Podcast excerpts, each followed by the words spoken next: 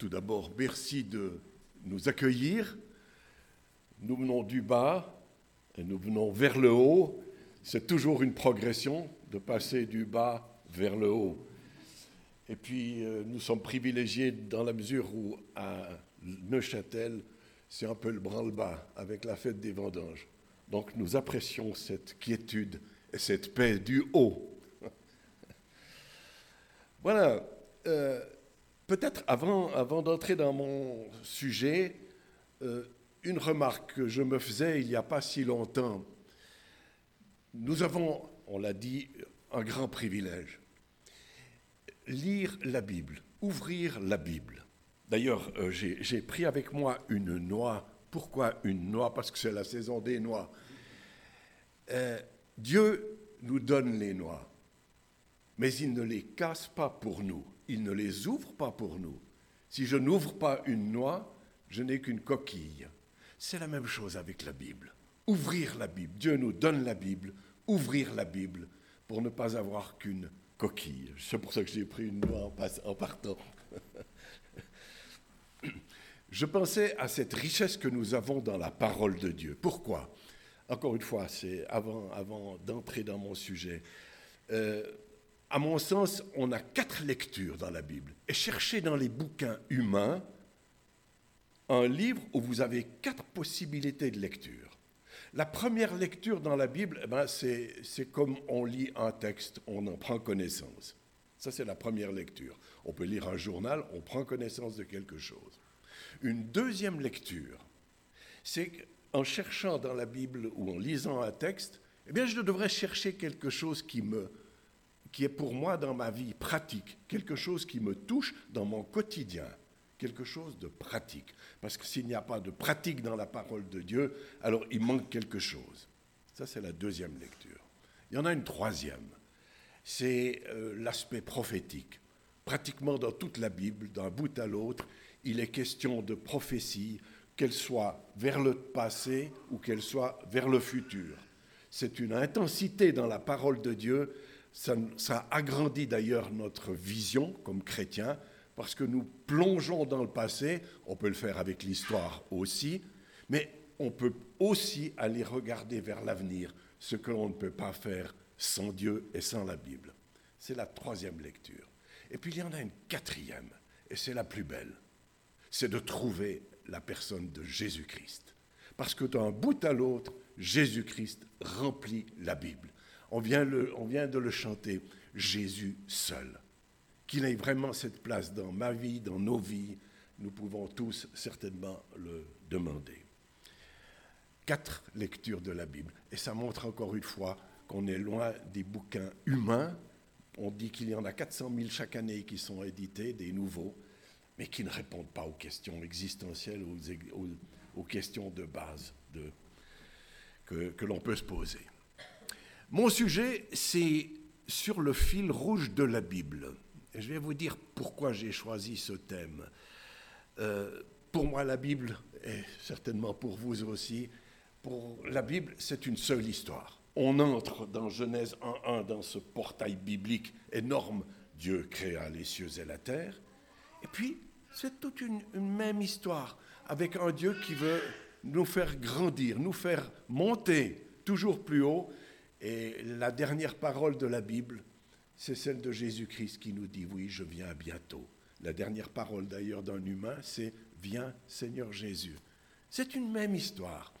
Et j'aime beaucoup reprendre sur le fil rouge de la Bible, de prendre différents textes. J'en prendrai trois ce matin. Pourquoi trois? Parce que j'étais touché l'autre jour en relisant les dernières paroles ou les dernières lignes de l'apôtre Pierre. Pierre, il va mourir dans sa deuxième épître.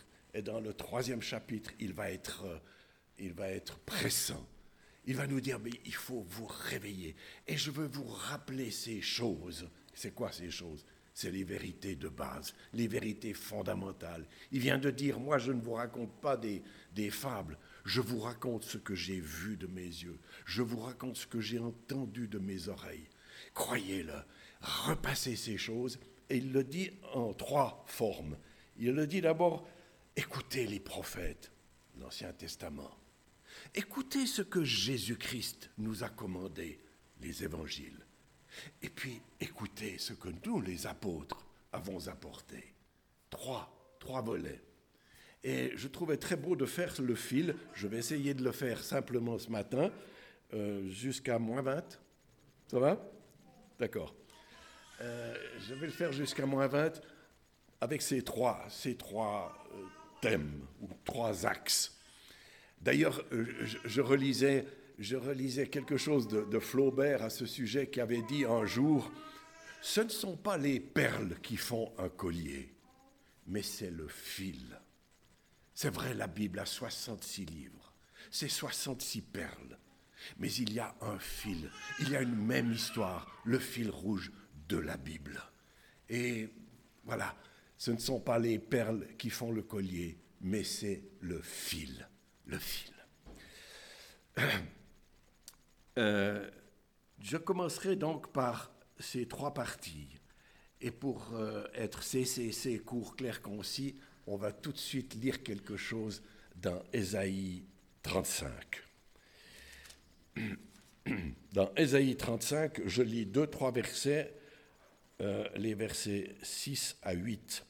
Il nous est dit ici, on est dans un temps futur, remarquez la prophétie de la Bible, et on verra qu'elle va nous toucher à quelque part. Alors, le boiteux sautera comme le cerf, la langue du muet chantera de joie, les eaux jailliront dans le désert. C'est une promesse qui est donnée à Israël, mais au-delà d'Israël, c'est aussi pour nous. Et ce que j'aimerais surtout mettre en évidence ici, c'est le verset 8. Il y aura, il y aura un jour une grande route, il y aura un chemin, et il sera appelé le chemin de la sainteté. Plus loin, on voit que sur ce chemin, les rachetés y marcheront très belle annonce de quelque chose qui se passera un jour. Et vous savez, Ésaïe, c'est un grand prophète. On a dit que c'était le prince des prophètes. Il a un choix de vocabulaire euh, très beau. On a dit qu'il y avait quelques 2200 mots hébreux. Moi, souvent, ça me fait penser un peu à Victor Hugo, qui lui avait aussi beaucoup de qualificatifs, beaucoup d'adjectifs, qui avait une richesse dans le vocabulaire. Ésaïe étant le prince des prophètes. Et j'aime bien rappeler aussi que euh, ce n'est pas un hasard si ce livre qui a été contesté, fortement contesté, on a dit ces 66 chapitres, c'est pas possible que ce soit un seul homme qui l'ait écrit.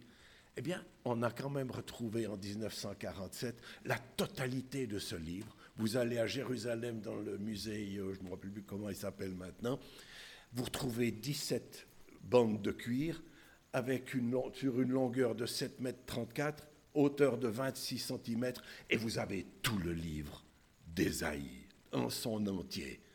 On nous dit, les paléontologues le disent, euh, il date de 200 ans avant Jésus-Christ. Et je crois bien que c'est Dieu qui a veillé, que sa parole, contestée, Ésaïe a été très contesté, que Ésaïe soit retrouvé dans son entier. Ça montre encore une fois toute la beauté et toute la force de la parole de Dieu, un Dieu qui veut que les choses soient écrites et qu'elles restent à notre disposition. Très beau texte qui nous invite ainsi à voir plus loin en se disant, ben oui, voilà un prophète qui annonce quoi?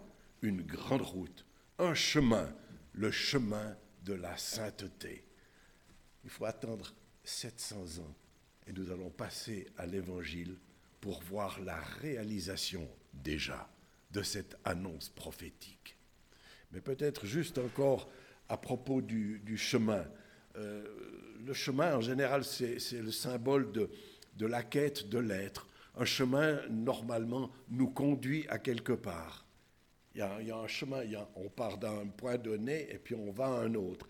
D'ailleurs, ça m'est arrivé une fois avec ma maman, on était perdus en forêt, et quand vous retrouvez un chemin, mais quelle délivrance vous savez, vous ne savez pas si vous devez partir dans ce sens ou dans l'autre, mais vous savez que quelque part ce chemin va vous conduire à un, endroit.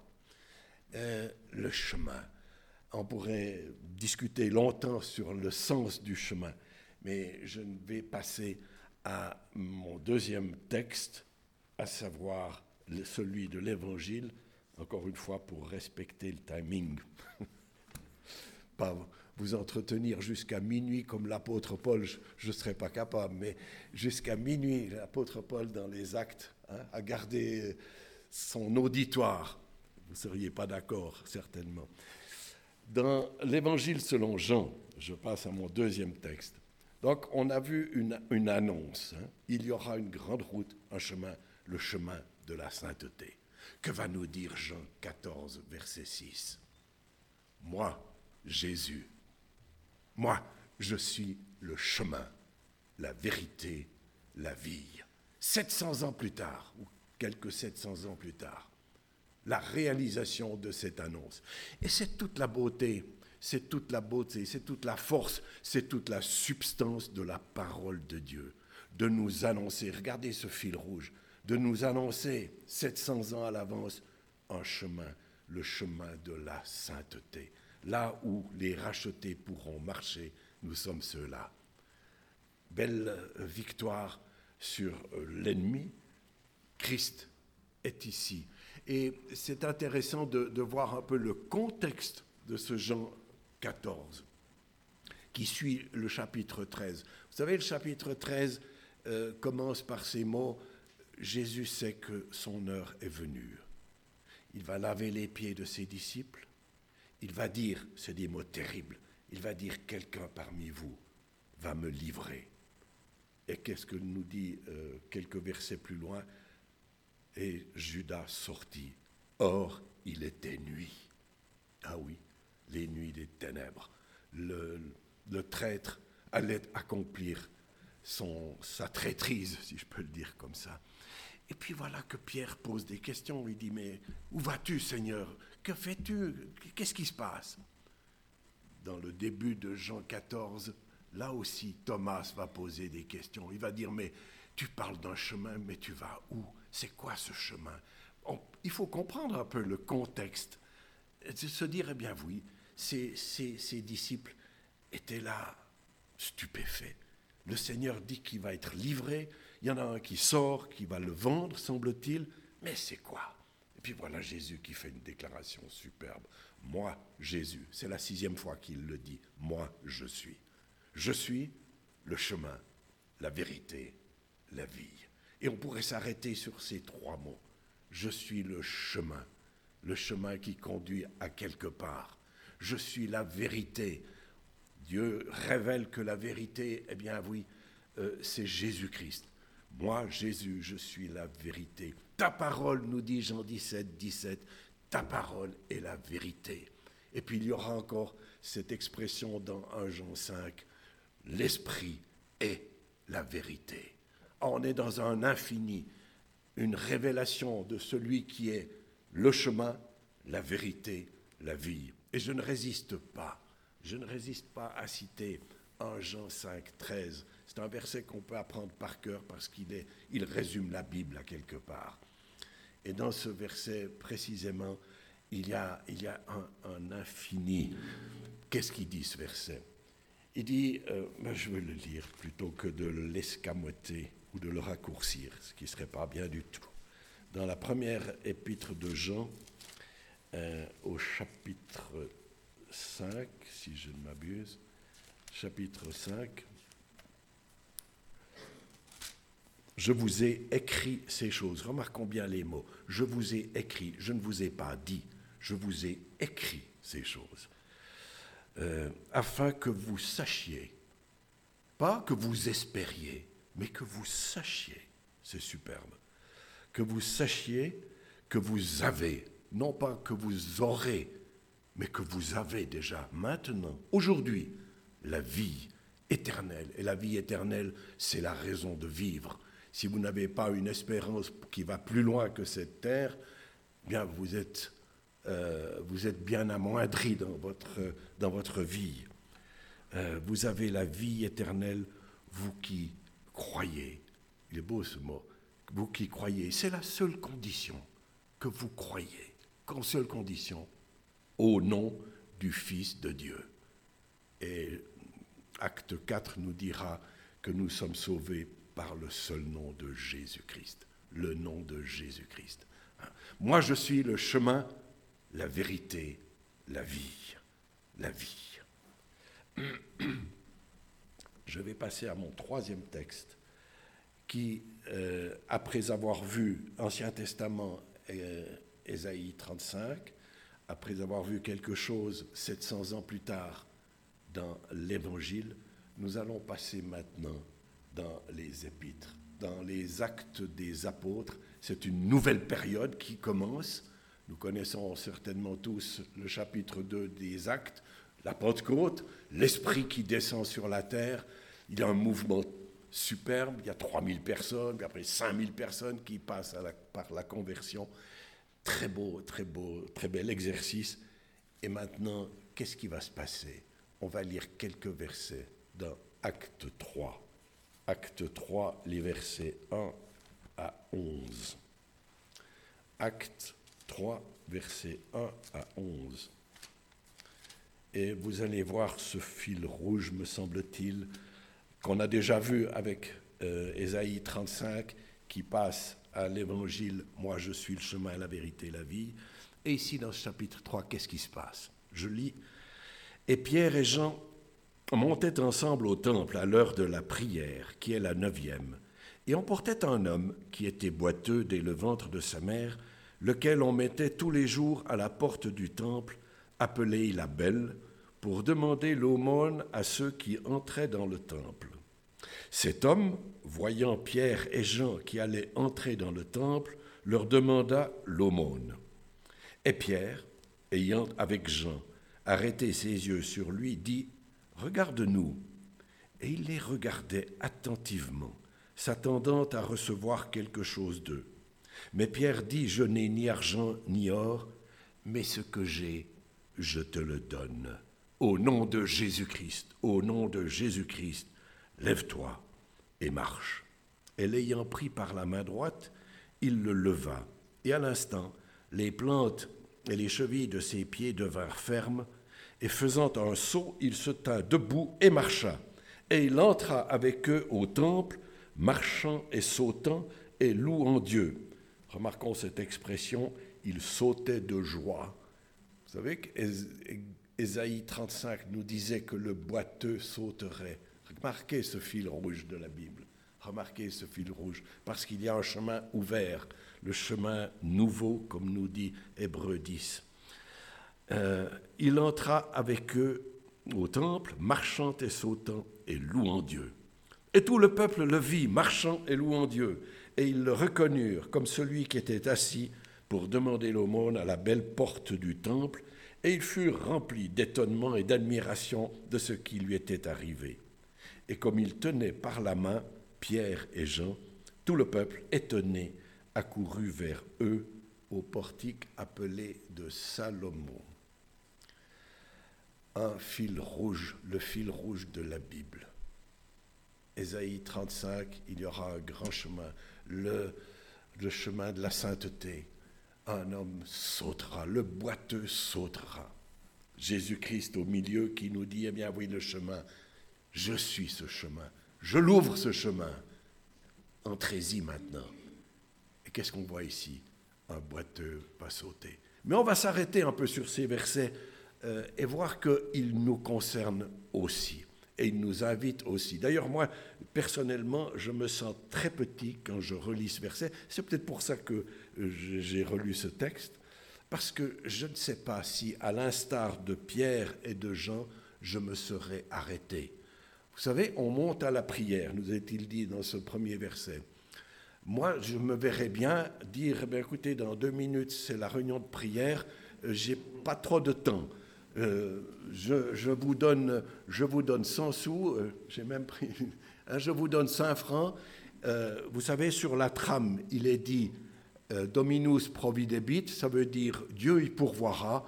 Tenez, Dieu y pourvoira. Et moi, non Et c'est pourquoi ce texte est très intéressant. Parce que, et je m'y arrêterai dans un instant, parce que Pierre et Jean vont s'arrêter. Ils vont s'arrêter, ils vont prendre du temps. Et on verra qu'il y a, quelque chose à prendre pour ma vie, pour nos vies. Mais tout d'abord, j'aime bien l'introduction. Pierre et Jean qui montent au temple pour la prière. Je ne sais pas si vous avez dans cette église une réunion de prière. Nous en avons une, elle n'est pas toujours très visitée. Euh, voilà. Monter, j'aime bien aussi le verbe, on monte, on cherche une communion un peu plus haut que celle du quotidien qui souvent nous alourdit, ça a déjà été dit dans les prières. On monte, on monte pour aller prier, pour avoir une communion avec celui qui est en haut. Et il monte à l'heure de la prière, c'était la neuvième. On, aime toujours dire, quand on lit une neuvième heure, on pense toujours à celle de Matthieu, qui nous dit que Jésus-Christ, entre la sixième et la neuvième heure, a été sur la croix pour chacun de nous. C'est toujours un rappel à faire. Jésus qui occupe le centre de la parole de Dieu. J'aime d'ailleurs bien rappeler à ce sujet, parce qu'aujourd'hui, même dans la théologie libérale, euh, on vous dit, oh Jonas, oh, euh, puis euh, Adam et Ève dans le jardin, c'est peut-être un peu des symboles, c'est peut-être un peu une légende, il y a quelque chose à prendre, mais voilà. Qu'est-ce qu'a dit notre Seigneur dans Luc 24, 27 Il a dit, et commençons par Moïse et par tous les prophètes, il leur expliquait dans toutes les Écritures les choses qui le regardent. Et j'aime beaucoup ce verset parce que dans une discussion, vous pouvez dire, écoutez, Jésus-Christ a authentifié l'Ancien Testament qui existait à ce moment-là. Commençant par Moïse et par tous les prophètes, il leur expliquait dans toutes les Écritures les choses qui le regardent. Qu'on ne vienne pas me parler de fables ou de légendes quant, à l'Ancien Testament. Non, Jésus-Christ l'a authentifié.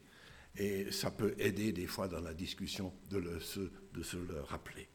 D'ailleurs, Jésus-Christ nous a aussi dit dans Jean 5, sondez les Écritures, car elles rendent témoignage de moi, de moi. Jésus au centre, Jésus seul, comme on l'a rappelé et comme on l'a chanté.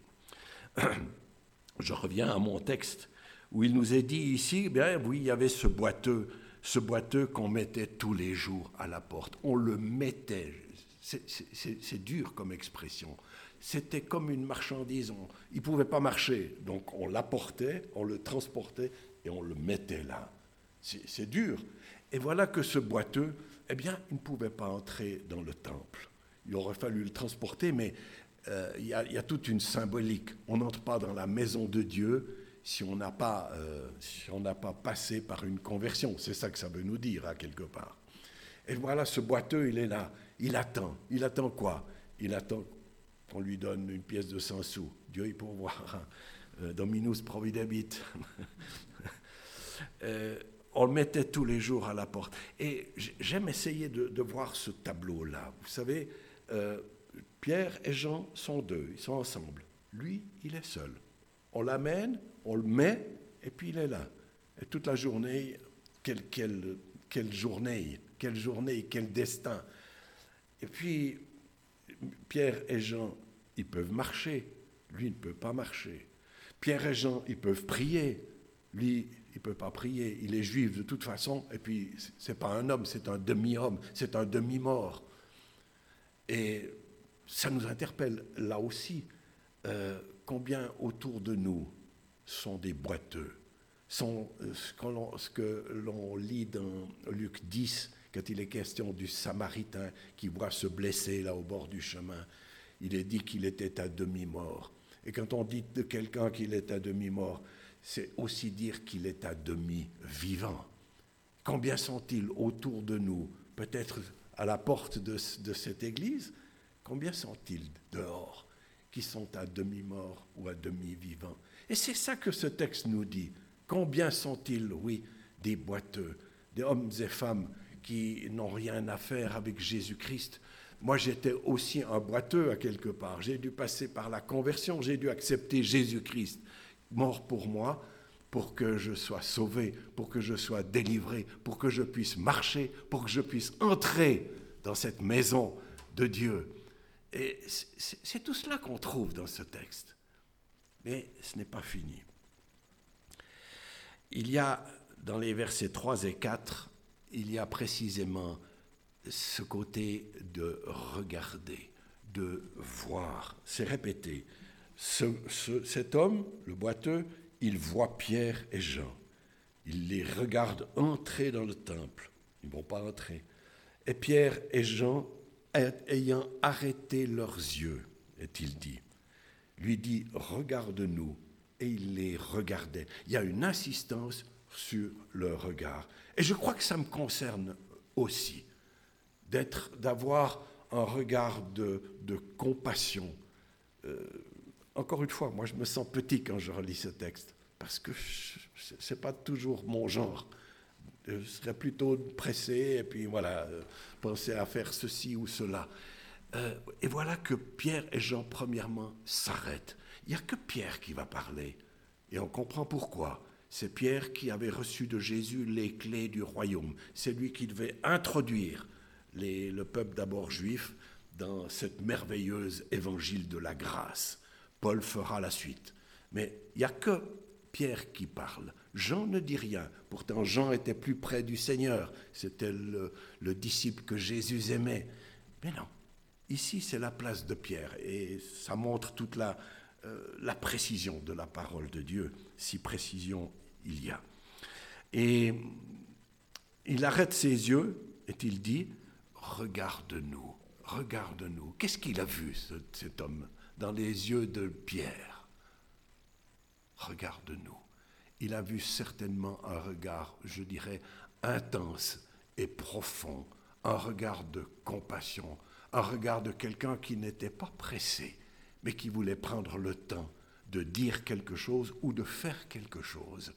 Et c'est très beau de, voir le contexte, encore une fois, dans Acte 2, qu'est-ce qu'il fait Pierre? Un grand discours devant des centaines, voire des milliers de personnes. Et puis là, il va être dans le concret, dans l'action, dans l'application. Et je crois que c'est aussi pour moi et pour nous. Euh, c'est pas fini d'ailleurs dans le texte. Euh, c'est aussi pour moi et pour nous. Savoir s'arrêter. Savoir s'arrêter déjà pour soi-même, mais aussi pour le prochain. Et qui est mon prochain? C'est n'importe qui. Tout le monde peut être mon prochain. Et puis, dans ce texte, il y a encore plus. Mais Pierre dit, je n'ai ni argent ni or. Et ça, c'est une expression qui me touche beaucoup. Pourquoi? Parce que c'est quelqu'un qui se met vraiment au même niveau que celui qui n'a rien, que celui qui tend la main et qui cherche d'avoir quelque chose. Je trouve très beau cette expression, je n'ai ni or ni argent, je suis comme toi. Ça, c'est beau. Et c'est aussi pour moi, euh, peut-être des fois dans la discussion, je pourrais dire, euh, je me sens un petit peu supérieur parce que j'ai une certaine connaissance de la parole de Dieu, parce que j'ai une certaine expérience. Euh, eh bien non, je n'ai ni argent ni or, je n'ai rien à te donner, je n'ai rien sinon. Et c'est là qu'il y a la belle déclaration, au nom de Jésus-Christ, le Nazaréen, lève-toi et marche. C'est très beau cette expression, au nom de Jésus-Christ, le Nazaréen. Comme s'il y avait l'insistance de Pierre pour dire, moi je n'ai rien, je suis pauvre comme toi. Et puis c'est aussi le Nazaréen, le méprisé, celui qui est venu dans la pauvreté pour vous enrichir ou pour nous enrichir qu'il y ait cette notion du Nazaréen. Moi, il me semble que j'aurais dit, au nom de Jésus-Christ, lève-toi et marche. Bien non, le Nazaréen, il a aussi été pauvre à cause de toi et pour toi. Le Nazaréen, celui qui vient de ce village méprisé, rejeté, celui qui a vécu comme le charpentier, pas seulement comme le fils du charpentier, ça c'est aussi quelque chose qui me touche, le charpentier le charpentier, l'ouvrier qu'on pouvait rencontrer à Nazareth. Tel était mon Seigneur, celui qui a tout créé, les cieux et la terre, car de lui, par lui, pour lui sont toutes choses. Et oui, il a été vu à Nazareth comme le charpentier, porté des... Voilà. Et voilà, ce texte euh, va se finir par euh, quelqu'un qui apprend à connaître Jésus-Christ. Il va être un adorateur celui qui était boiteux, celui qui n'entrait pas depuis plus de 40 ans. Il est dit au, chapitre 4 qu'il avait plus de 40 ans. Celui qui, 40 ans durant, attendait là, On peut penser à, ce 40, à la symbolique du, chiffre 40, mais bon, l'heure est là. Euh, et voilà, il va entrer, il va adorer, il va louer Dieu et il va sauter de joie.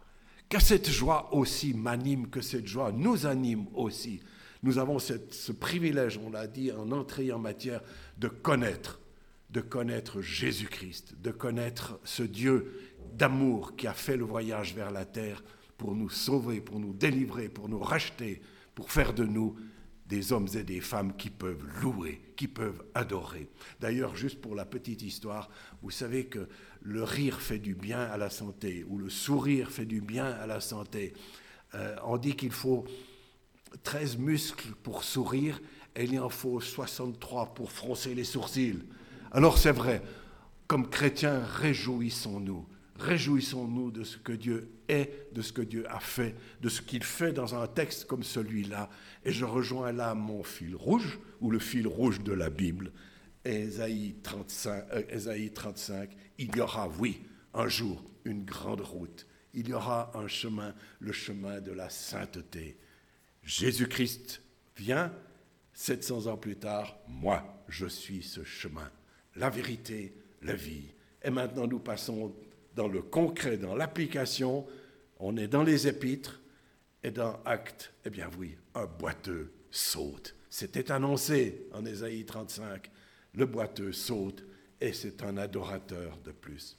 Louons notre Dieu. Et je pense à cette expression que j'aime bien rappeler euh, parce qu'on est à Neuchâtel et qu'il y a à Neuchâtel une statue de réformateur Guillaume Farel devant la, collégiale.